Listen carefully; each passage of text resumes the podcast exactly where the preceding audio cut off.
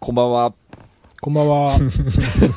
だいぶのこんばんはですよ、これは。もうね、もうダメっすよ、今。ダメっす。1時30分ですね、今。深夜。はい。ちょっとでき、ちょっとここまでのいきさつ説明してもらっていいですか？この2週間単位ぐらい、2週間にわたるこのいきさつをちょっと田代さんの口で、ちょっと実2況して週もらうと。間にわたるっていうか、いやもうだから最近綱渡りですよ。もう田淵くんが忙しい忙しいっつってなんか、あのーね、みんなの予定が合わなすぎて、うん。うん。で、今日なんとかここで撮れますっつって、えっと、遅めでいいですかってなって田淵くんから。うん。で、まあ、11時とかそんくらいかなと思ってたら、うん。1時半ですよ。はちょいちょい、あの、前言った、い。うん。あの、ちょいちょい引き伸ばすやつ。引き伸ばす作戦に途中から。いっそ伸ばすならガッと伸ばしてくれれば、その間に他のことやれたのに。いや、お、おっしゃる通りですね。いや、あのーいきさつを説明すると、この間のあの、みんなで集まって収録できたの楽しかったから、寺さんが東京いる間に、もう一回やろうぜって言ってたんですけど、もうそのあたりから僕のあの、ちょっとスケジュールの爆発が始まって、えーっ、と、早数週間。うんいや、ちょっとまあ、いや、自慢、自慢、なんか忙しい自慢みたいにななるとちょっと良くないので、そういう意図で言いたいわけじゃないですけど、でもその割には元気だって言ってたよね、そうなんですね。その話はね、もし、この状況で何か説明して、あの、ラジオ的な意義を持たせられる話があるとすれば、それ。げなるほど。元気の秘訣。元気の秘訣。アラフォーはこうやって生きろ、人生指南の書。いや、なんかその、なんだろう。いろいろ駆使して、そのまあ睡眠とかね、うんあの質をアップするとか、いろいろ駆使してこう、生活が向上してるのはわかるけども、その、あらゆる工夫をして、うん。その、なんていうの、うん。もうパズルのような毎日をうん。ギリギリ生きてるんだとしたら、はい。もう、ちょっと、もうジェンガだよね。あの、ちょっと何かが、さ本当そうです。あの、それこそコロナになったら一発で全てがもう本当に全てが一発でコ終わる。ロナもそうだし、もう下手したらさ、こう、なんだろう、つまずいたとかでもうんう、すべてが台無しに なる。台無しになる可能性がただ、その、まあ、僕のこの、えっ、と、スタイルの仕事を、えっ、と、する条件として、絶対に自分の本業である、そのバンドに関しては、うんニコニコ協力するっていう、ここは大事にしてるんですよね。はいここは、えあの、ダメなんですよ。あの、僕うんそこは、あの、ちょっと日程がないですっていうのは絶対ダメっていうのはしてるから、はいなんかそこの、あのやつで、スケジュールを捻出するみたいなことも多くて、ああ、この日、あーっと、9時以降なら空いてますみたいな、うんうんうん。あ、なんか、あ、こういうのやったら、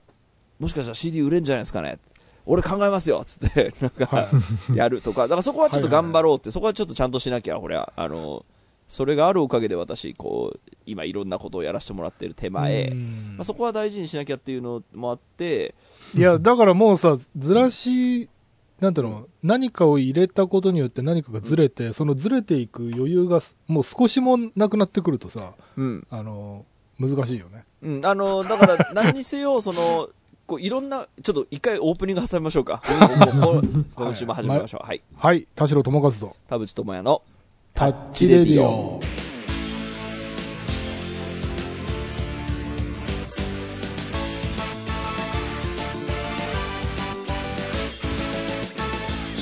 改めましてこんにちは田代智和です。改めましてこんにちは田淵智也です。この番組は作曲家田代智和とミュージシャン田淵智也がお送りする閉塞感ダハレディオでございます。はい。そうなの。うそうなのって言ったらあれなんですけど あのここさえ乗り切ればあのこの週からは、えー、とちょっとタスクが落ち着いてくるはずですって言ってうん。あの返そうとしたメールでその週の予定を出そうとしたら全くなくて、うん。うんあれ？あこの日の夜8時から8時半しかないみたいな、なんかそういうのが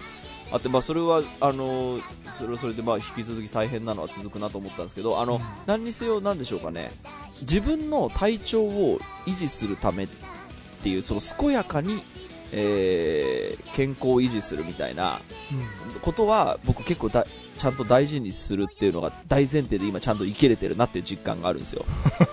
だから、あのーなんでしょうなんとかこう1日単位で乗り切って乗り切ってのこう連続になっているっていうのもあるしニコニコ怒らずにえーっと、いろんな事情を説明しつつ、でも一生懸命頑張りますっていう、まあ、特にあの、はい。自分の本業に関してはね、もう、はい。もちろん全力でやりますんで、あの、絶対もう何でも言ってくださいっていう、あの、その姿勢を維持するために、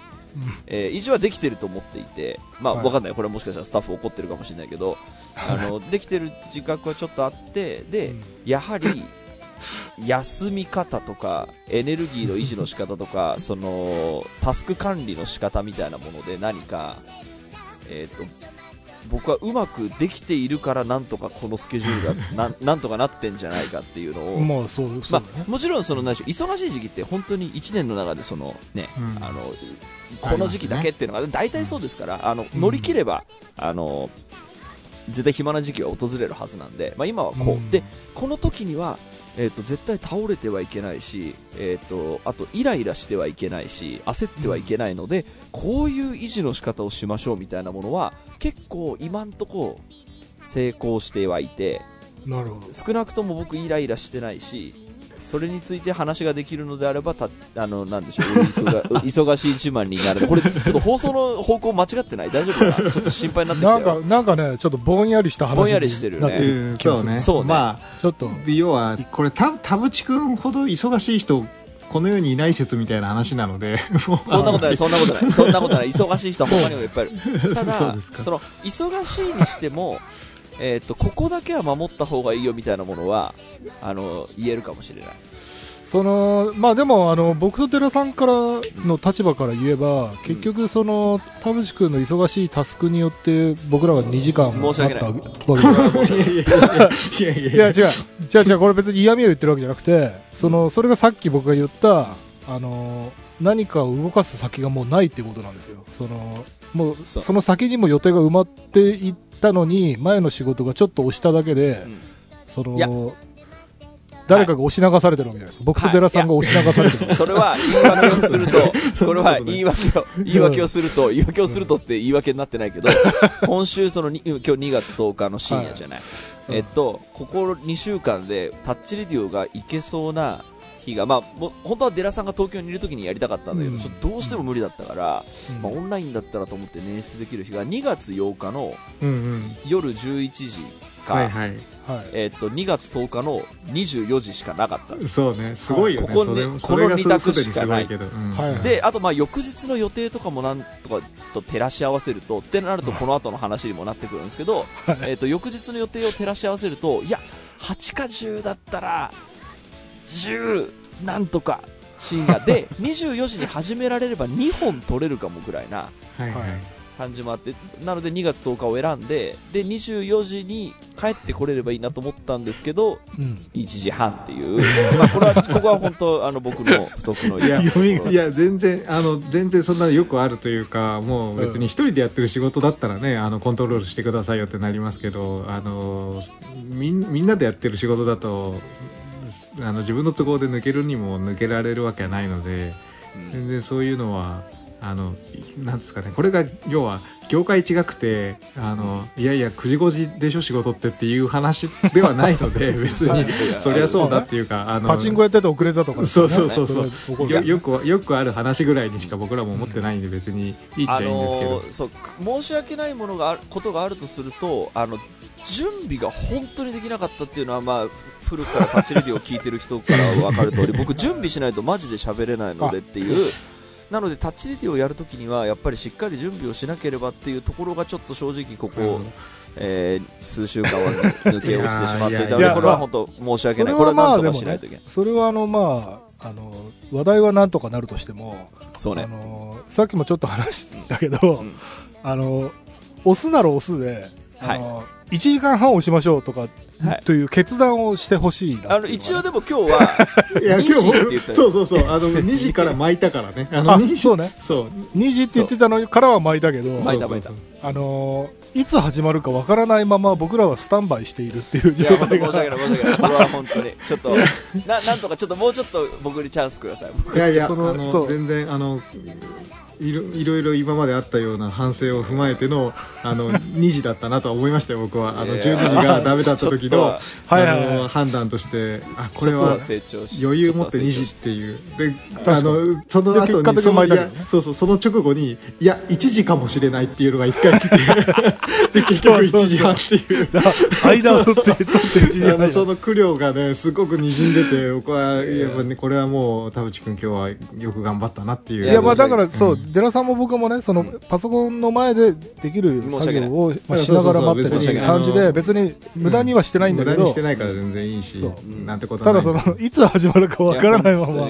ぼぼんやりしてるとなかなかね、大変なので。大変や。本当に大変な大変なのは本当同情しかない意味での大変ですよ本当に。いやでもこの大変なのは、あのなんでしょう人って忙しくなるとやっぱりこう精神的に圧迫してくるから、うんうんうんあのそれこそ、まあ、イライラしちゃったりそれこそはい精神的に、はいあのいや倒れちゃうみたいなところが。あって、まあ、僕もそれはいつ起きてもおかしくないとは思ってるんだけどあの自分の身の守り方に関しては結構メソッドが自分のこのな、えーとねえー人生の半分ぐらい生きてきた中で、これをやればなんとかなるのではないかという読みが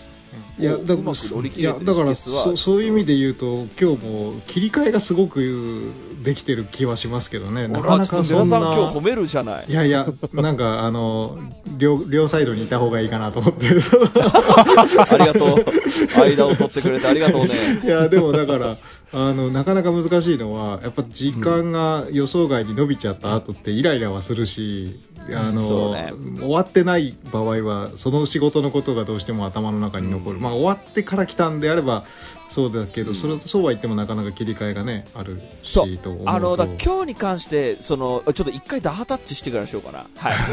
今週も30分間あなたの 閉塞感もダハタッチ。タッチ。俺の閉塞感じゃない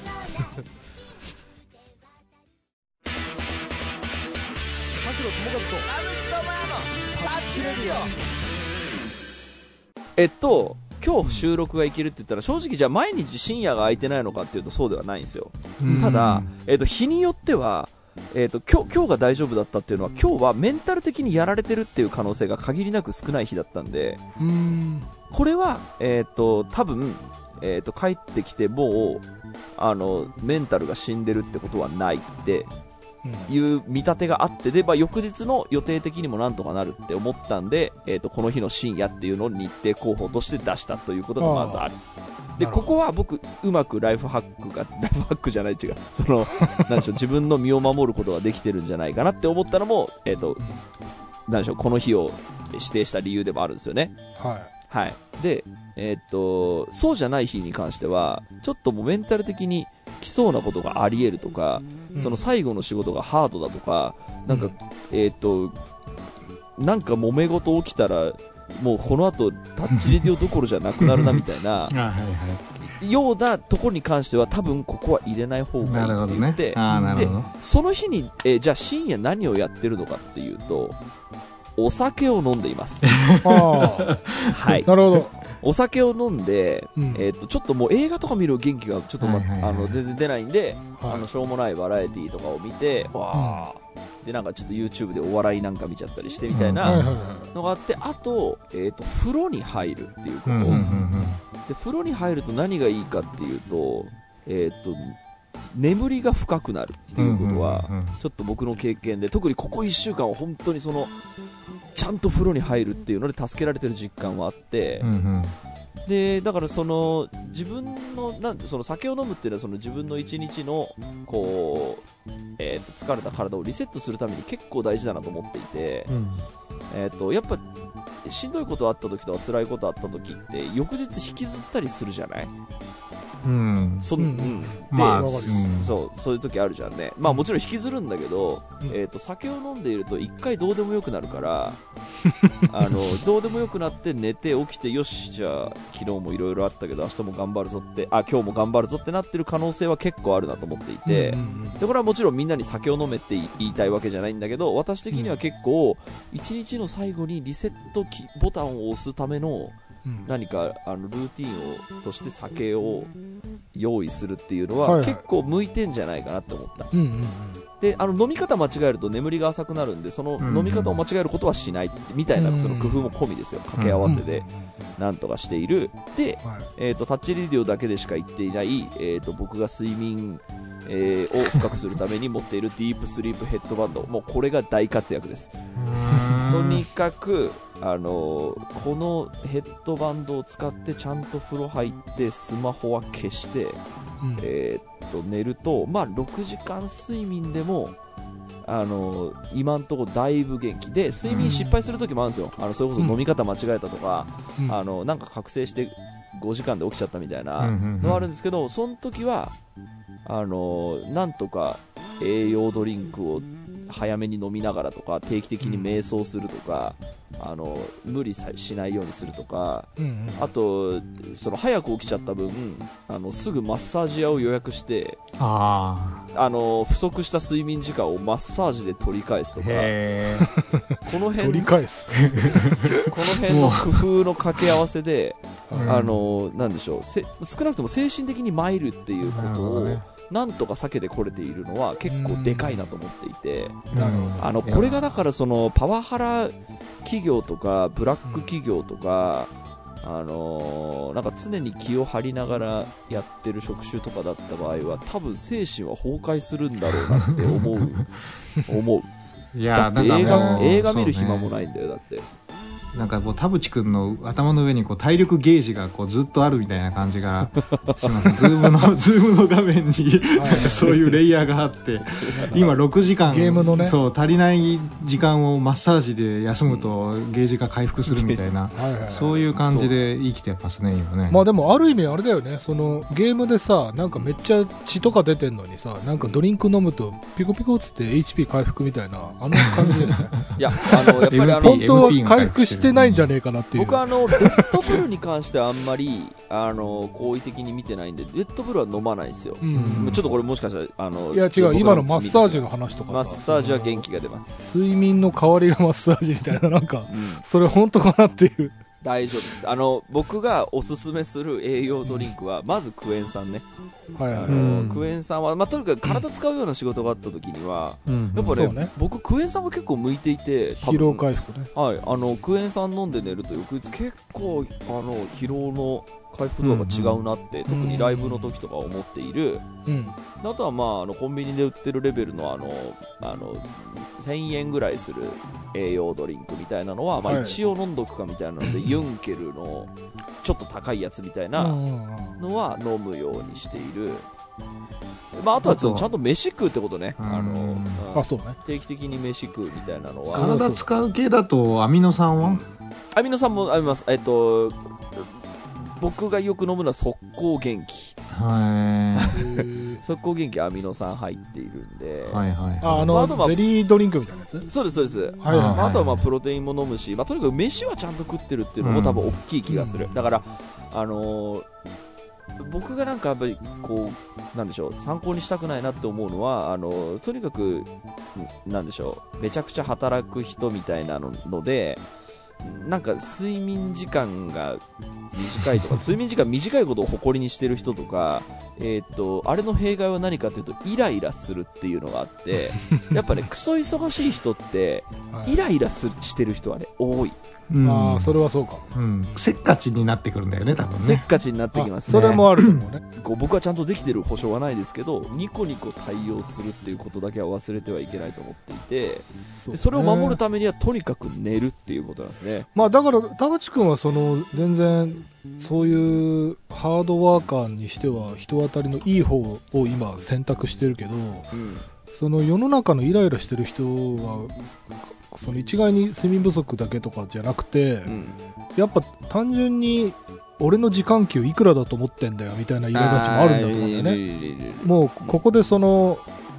5分なんかダ話をしている時間で俺が他でどんだけ生産的なことできると思ってんのっていううん。あの苛立ちの人たちはもうはいはい多分田淵君みたいな余裕を心の余裕を持てないいや、多分だから、ね、多分僕もその、いつかそっちに行っちゃうぐらい多分忙しい人ってマジで忙しいんだと思うんですよ。僕言 言ってるけど別に本当に多分そんなにこう、ね、めちゃくちゃ忙しいわけじゃないのかもしれないんで。だからこれってだから忙今田代さんが言ったみたいになんかそれ自分の時間の価値みたいなものをうんなんか分かってくくれよみたいな話になってきたら忙しいとか忙しくないじゃないじゃない？要は単なる時間のありなしじゃなくて時間かける単価みたいな話になってきた時にもうタイパねタイパ。そうそうそうタイパが 俺のタイパどうだなの分かってんのかっていうのを分かってくれてる職場と分かってくれてない職場いやそれを高く尊重してくれるか低く見てるかも含めてそれ相手が気にしなくなってきたら田淵君もさすがに怒んじゃないの？うんいやかもしんないですよね、いつそのだでもやっぱり僕、人生をかけてでもやっぱりどうやったらイライラしないかとか、うん。どうやったらハラスメントは撲滅できるかっていうのは、結構ね、考えたり、人に指南する、だ指南はするほどじゃないですけど、その何かこういうし、うん、そうそうななそうそう思考実験的に言うとむちゃくちゃダ話をあの田淵君と従う人みたいな感じになってきたらはい それはもうあのイライラどころかイライラするかしないかは別としても切り離さざるを得ないみたいなことだってあるんじゃないかとなんかそのこのダ話から何かアイデアそうそうを浮かぶそうそこまでいけるかどうかみたいなねそういうセオリーを持ってある人のこれ自分のリソース取られるなってなった場合は自分から距離取るんで多分、あーえーっとその人に奴隷のように付き合わないとかあの普通に、うん。あの用事があるふりして帰るとか、うん。ううんんで多分例えばパートナーとかで家とかにいる人がそうだった場合は多分やっぱり距離を置くんじゃない、うん、ような気はする。だからそこに関してはその自分の心の健やかさを守るためにはここマジ大事だからっていうところを、うん。俺結構ねあの合理的に選択している気がする、なるほど。うん、だからその帰りたい時のも普通にやっぱ帰るっていう。うんのを、あのそれこそイライラしてる感情を出すことなく、はいはいはい。なるほどね。あーっつって、これちょっと後ろがあってっつって、後ろがあってって言って帰ってるのに後ろはなくて家で酒飲んでることもある。正直。あんまりいやあんまりそういうことを放送で言わない方がいい。何を主に主張したいかっていうと、やっぱりね、睡眠は大事よ。なんか俺がとにかく20代マジで寝れてなかったから、その、うん。まあ、自律神経のこういたずらなどもあって、うん。やっぱその頃のストレスとか、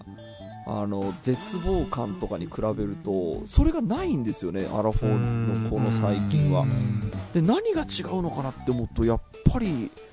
うん、だって栄養に関してそんなに変わってない気がするんで、まあね食べるものがそんなに変わってないでしょうね。うん。まあでもそのなんか前に話してたあのトレーニングの話とかも含めて、ん。あのまあそのし食べ物、まあ、栄養栄養とうん。トレーニングとかその睡眠とかいろんなものにその知識を身につけながらお金も機材投資もしてうん。そのなんだろう。ある意味こう完成されてきたんだと思うんですそのルーティーンが。うん。でそれがだからそそれもまたさっきの俺がは話したなんか予定が詰め込みまくりだと、うん。何かずれた時にっていう話にもちょっと通ずるんだけど、こ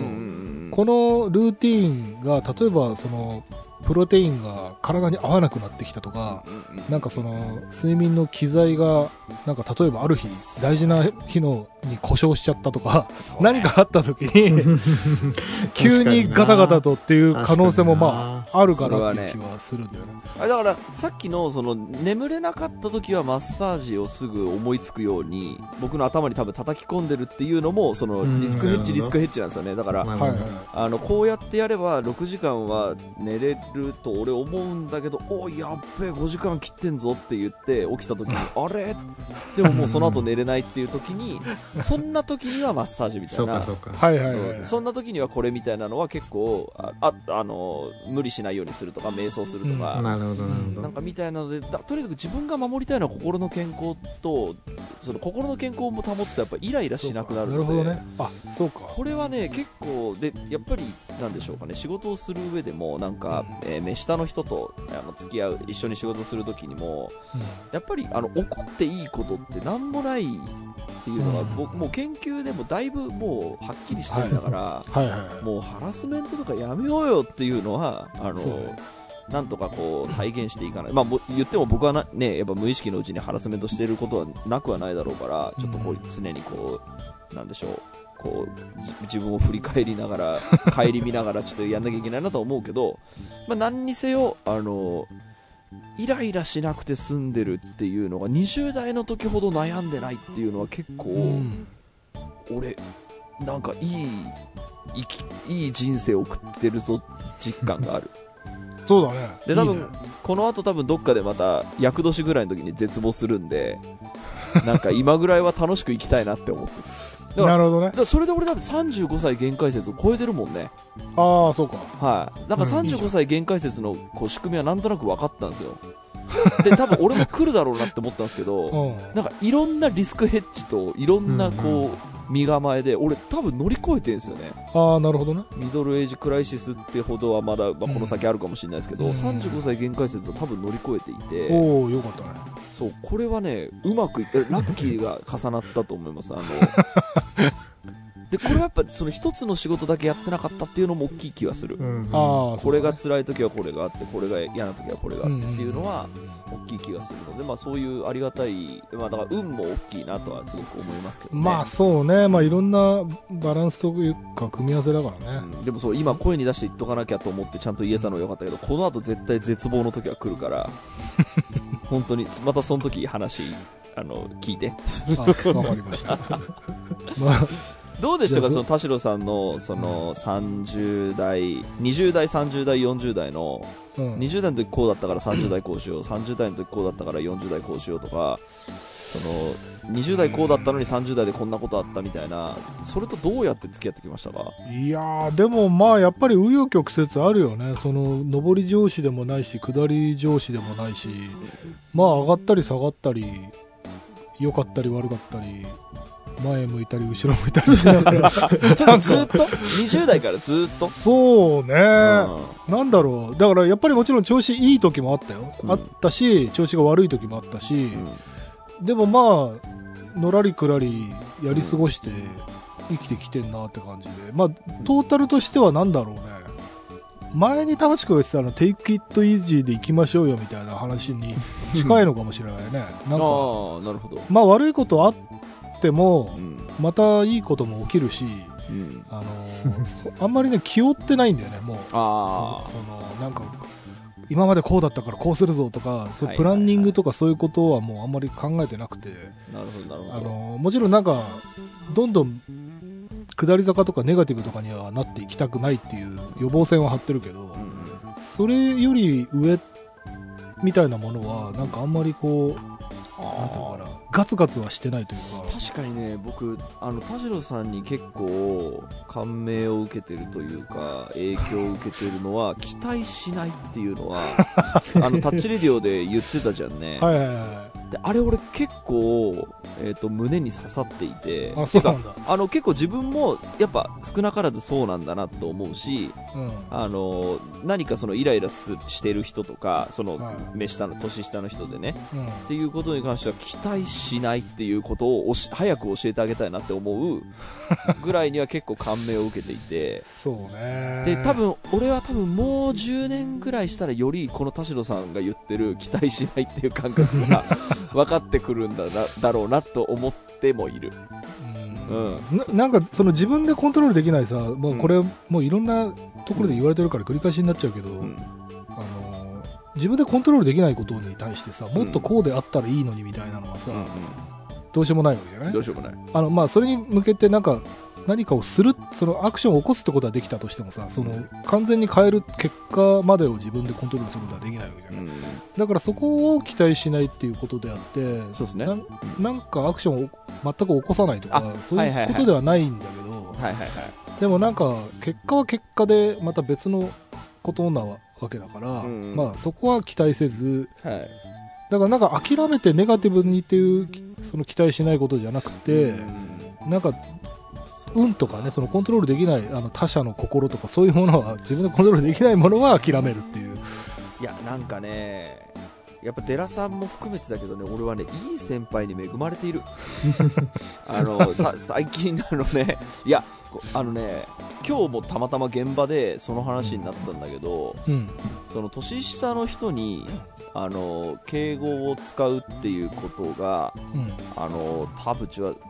素敵だと思うみたいな。はなんかそこをちゃんとそのどんな時にでもそうするみたいなのはいうん。あのすごいなって思いますって言われたけど俺これ完全にクロスさんの影響なんですよね、あー。あのえ僕はバンドマン界隈で生きてきたからうん。あのなんでしょうなんかためだったらタメ語に移行してよしとか年下だったらタメ語に移行してよしっていうのはなんか多分あったんですけど俺それすごい馴染めなくて、なんかよほど仲良くなった人には別にタメ語でもいいかもしれないけど、うんうんうん。なんか別に年下になんか敬語使っちゃいけない理由でもあんのかなみたいな 思ってるさなかあのクロスさんのあの立ち振る舞いを見てこれだって思って。だからそのす下の人から見て田淵さんそこがすごいですねっていうのはクロスさんはじめ田代さんはじめ寺さんはじめ俺大体先輩の影響だなって思っていて これはねとても感謝している。なるほどね、はい、なんかこれはあのこんなお俺俺がすごいんじゃなくてこんなすごい先輩がいたから俺は今こうなっていてっていういい人生だったな あれなんか変な方向行ってる俺 もう階層入ってるやっぱ疲れてるんだと思いますよそろそろ。今ね今あの仕事が終わってちょっと今こうすごいあのあんま良くない酒を飲みながら今喋り出したから 冷蔵庫にいいや冷蔵庫に眠ってためちゃめちゃ美味しくないあのあそうなんだ美味しくない。どうしようこれ賞味期限切れてるからめちゃめちゃ前にあったんですよああよかったギリギリセーフ。っていうのもあってあのちょっとその悪い酒が入ったのでなんあかど。どうでもいい感じで今喋り出しています、でもあこの さっき話した話と一緒ですけどやっぱその酒飲んでリセットする感じっていうのは結構大事。あのなんか飲んでるとだんだんそういうあのテレビに向かってツッコミを入れるとか なんか好きな曲流してこう、リビングで踊るとか、なんかはそういうどうでもいいことをあいいいよね。やることで一日が一日がパーンって締めくくれる。だからここで一日の最後にはなんか仲間との飲み会だっていうのはこれは必ずしも真実ではない、一人で。ね。はいはいそう。はい飲んでこうリセットした方がいいことも多いっていうのはすごく思っていうるん。だこれがだから20代の時はやっぱりね友達と飲むの好きだったからなんかね飲み会で僕はこう心を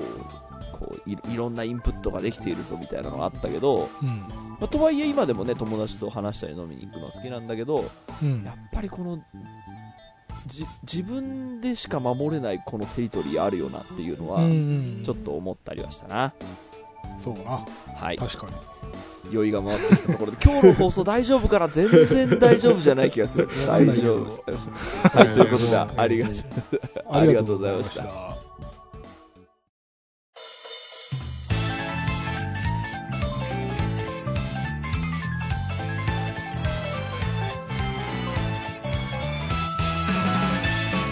エンディングのお時間でございます。今週もありがとうございました。ありがとうございました。番組のご意見ご感想ブログのメールフォームよりお寄せください。タッチ2人で話してもらいたいこと大募集でございます。e メールアドレスはタッチレディオアットマーク Gmail.com tacchiradi アットマーク Gmail.com でございますオフィシャルツイッターの方もぜひチェックしてくださいということで最近そういう回多くない大丈夫俺なんかちゃんと準備できてない日が多い気がすわかんないいや大丈夫まあまああの今日はこれでしょうがないもうな心配のメールとかが来てなければ大丈るあのーここでもさあの栄養ドリンクとかその栄養を取るのって結構いいねって思ったのは俺あの濃厚接触者とかになった時にもうビビってめちゃめちゃ飲んでたのよ。はい夫そしたら肌ツルツルになって 栄養ドリンクってすげえんだなとすごい思ってなっていう。あーすごいねでとにかくよく飯食ってよく寝て栄養ドリンククソ飲んでってやってとにかくコロナを発症するなと思いながらはい。5日間ぐらい生きてたら肌ツルツルになるのへよ、ー。まあ、うんっていうのがあったので結構こ今回の僕結構元気にできてますねっていう話の中で重要なのは風邪ひいてないっていうのがでかいんですよ、うん。あそれはでかいよね。であのこの後日本がマスク外して OK っていう世の中になるじゃんね。うんうん。で別に声出したいとかさマスクは煩わしいから外したいっていう人たちの気持ちが、まあ、あるのは全然わかるんだけど風邪ひくじゃんね、うんあんな移りやすいウイルスがこの今世の中にあるんだから、うん。風邪ひきやすくなるよねっていう別時ににコロナだけじゃないからねそうなのよ、あのだからマスクがあることでとかある程度その行動が制限されていたことによって俺風邪ひかなくて済んでたなって思うと、この後どっかで風邪ひいた時の俺メンタル超やられるから、うん。まあ、だから今後もだからあなた方がマスクを外すんだったらより私は人と距離を取って生きていきましょうみたいな感じに、まあでもだから僕はあのこのコロナの3年間ってあんまり行動制限されてる感じなくて、ううん。んあのおかげで飲み会は3人でできるようになったとかはあのなんでしょう人混みが人混みの時にはマスクをしておくとまあ風邪はひかない可能性はちょっと上がるみたいな、いなんかそういう知識がついたことによってまあだから外していい時は全然外していいやっていうのでうんあの大体の場所では外して生きてたのでなんかあの風邪をひかない知恵をついたがついたっていうのも結構でかいこの3年で。うん。風邪ひかなくなったのは本当に助かってるこの3それ年間もあるしやっぱこう新しいスタンダードに合わせて臨機応変に自分の生き方も変えていくっていうのがまそうねこの後どうしよっかななんかライブとかも行きたあくないことはないけどさ。あのー個人の判断でみたいになっ そうねるじゃない？そうねそうなった時にまたちょっと宗教戦争っぽい感じにはなるよね、きっと。なりそうですね。個人の判断で私マスクしてますけどみたいな人がそうそうそう。ねそのコミュニティ内に、うん。あのどの立場でいるかってそうさね。それが偉い人かとかさ。そうなんですよ。う。んだからそうなんですよね。忘れてほしくないのはその喋ると風は移るっていうことをみんなあのいや忘れないでほしいんですそうよねちょうどさ今日あのこれ収録の日あの関東全域で雪が降るとかって言われて、あのまあ、東京はそんな大したことなかったんだけどそのこんな日にもう大雪警報が出てるのに出社させといて、うん。あので出社したら雪が積もってきてあの緊急で帰れって帰宅命令が出て、うん。何なのこれみたいな言ってる人たちが結構 SNS にいたはいはい。んですよ、であれ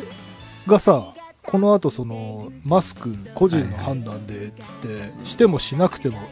OK みたいな時に コミュニティによってさうん。その強制力のあるところとか自由主義なところとか全然多分変わってくると思うそうですね、だから大雪なのに出社させて帰宅させるやつらみたいにそのもう密集するのにマスク。うちはマスクしないからとか、偉い人だったり会社の方針だったり、それって個人の判断じゃないじゃん、そうですああでもこの間ねあのゴンパチ行ったけどゴンパチなんか、まあ、コロナ初期から結構あの、ねグローバル大門系はね。戦っ戦ってたけど、うん。あの店員さんマスク全員してなかったですねああなるほど。もうこんなことやる店がもう増えてきたんだって増えてきて 初めて見たんで俺。はいはい確かに。ああそうだであれはなんでしょう？そのだってマスクしてた方が風邪うつんないんだから そのって思うんだけどそのいや別にあの 店をディスるつあのあれはないけど、まあ、あそういう選択をその社長レベルでするっていう会社があるんだっていううん。あのそれもそうだけどさ、あのーなんか、俺もね、どちらかというと飲食店、そのマスクしてる方がやっぱ清潔感あるなと思うし、だってう、ん。給食の、あの、おばさんって言ったらいけないのかな、あの、子供の頃のその給食作ってる、あの、お姉様方たち、あの、帽子っていうかな、ビニーはいはい。ルでなんか、頭を、髪顔をかぶって、マスクしてっていう、あの、給食作る人たちをうんうん。見慣れててさ、うんうん。あれがやっぱ衛生面でいいという判断なわけでしょ？そうでしたね。でその厨房の人がしないでいい理由はないくてだって今流行りのあの回転寿司でさペロペロ事件とかだってさ要は唾が汚いって話でしょ？そうね。でそしたらさあのそうなのよ。マスクしないで厨房で指示とか出してたら唾飛んでるってこと。でペロペロがダメなのに唾飛ぶのはいいんだってことだよねそうなのよ。だから矛盾が生じてるよそうで、唾が汚いってことなんじゃないの？それは結局。おっしゃる通りです。おっしゃるねえなんか、モラルの話に置き換えられちゃってんじゃん。そのうんペロペロはダメだけど、おしゃべりは OK みたいな。宗教戦争は起きちゃうよね。だから、その店にまた行きたいかっていうと、その私の衛生観念から行くと、うん。